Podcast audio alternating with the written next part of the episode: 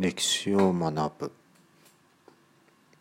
過去のことを勉強して今を知りそして未来に生かす。歴史の勉強大切です。えさて今回は奈良時代の土地制度についてお話をします。え奈良時代、えー、その前あの大化の改新の頃高知公民という制度がありました。国が全てを管理する。ということを目指していました。ところがこの奈良時代土地制度がだんだんと崩れていきます。変わっていきます。ということをお話しします。えー、奈良時代の農業というのは鉄製の農具も各地で使用するようになって稲の収穫量が増えていきます。祖という税は収穫量の3%ですから収穫量が増えれば人々の生活も楽になるはずですよね。もちろん税収はあの増えるので、えー、朝廷も喜ぶはずです。えー、ですがあ収穫量が増えるわけですから残る量も増え一旦は人々の生活も潤ったかのように見えました。ところが稲の収穫量が増えて生活も楽になってくると人口も増えていきます。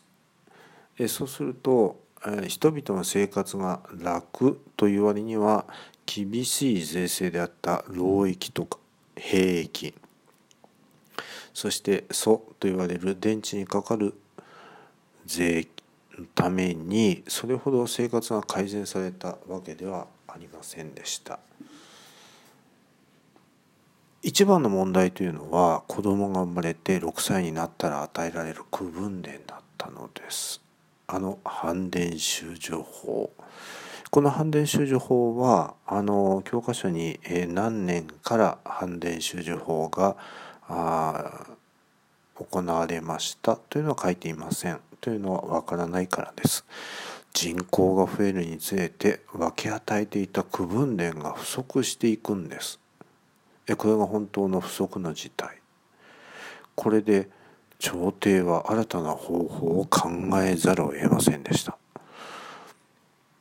723年の三世一審の法。これはその一つです。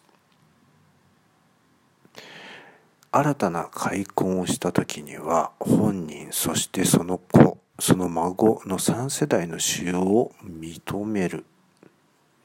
反伝主助法ではその人が死ぬと区分伝を国に返す必要がありました。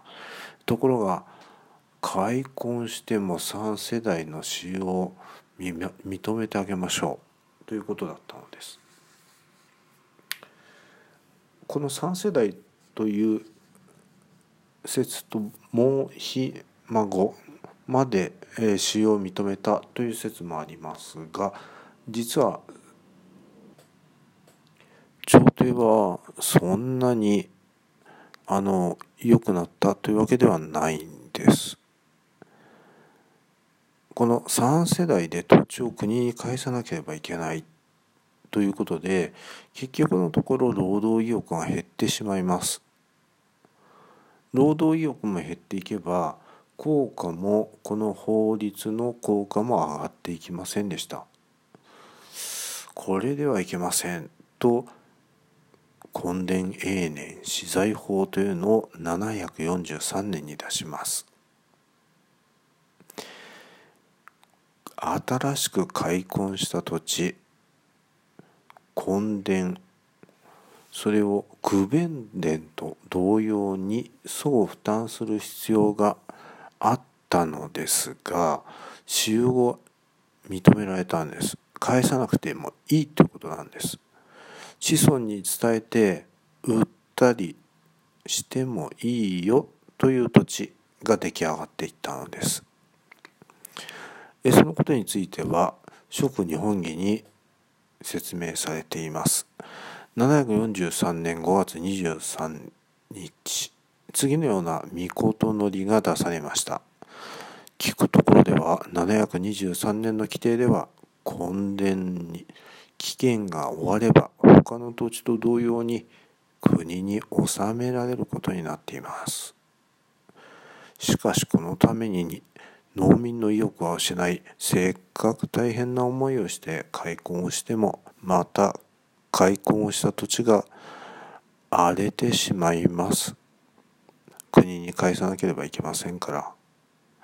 今度は私有することを認めてあげて期限を設けることなく永久に国に納めなくてもいい。どうです？これ。この根伝永年資材法ができて喜びました。というのは貴族東大寺などの寺院そして軍事たち。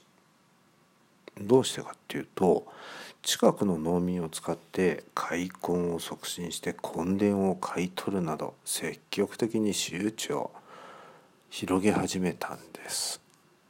今でいう不動産への投資です。もちろん土地が広がれば財産も増えるというわけです。今も昔も土地を持ってる人は強いですよね。同じです。えさてこの私有地を管理するための事務所倉庫そのことを総書と呼ばれていました。えー、そそこでこの私有地のことを荘園と呼ぶようになっていったのです。では大化の改新以降の高知公民という国家が直接支配する制度はどうなっていったのでしょうか。もちろん私有地である荘園が広がってだんだんと高知公民という制度は崩れていってしまったのです。今日はこの辺でおしまいにしましょう。次回まで。さようなら。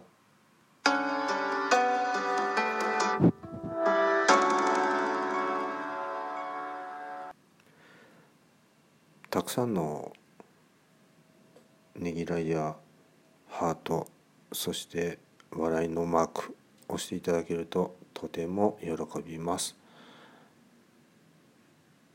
もしフォローしてくれたらもっと喜びますよろしくお願いいたします。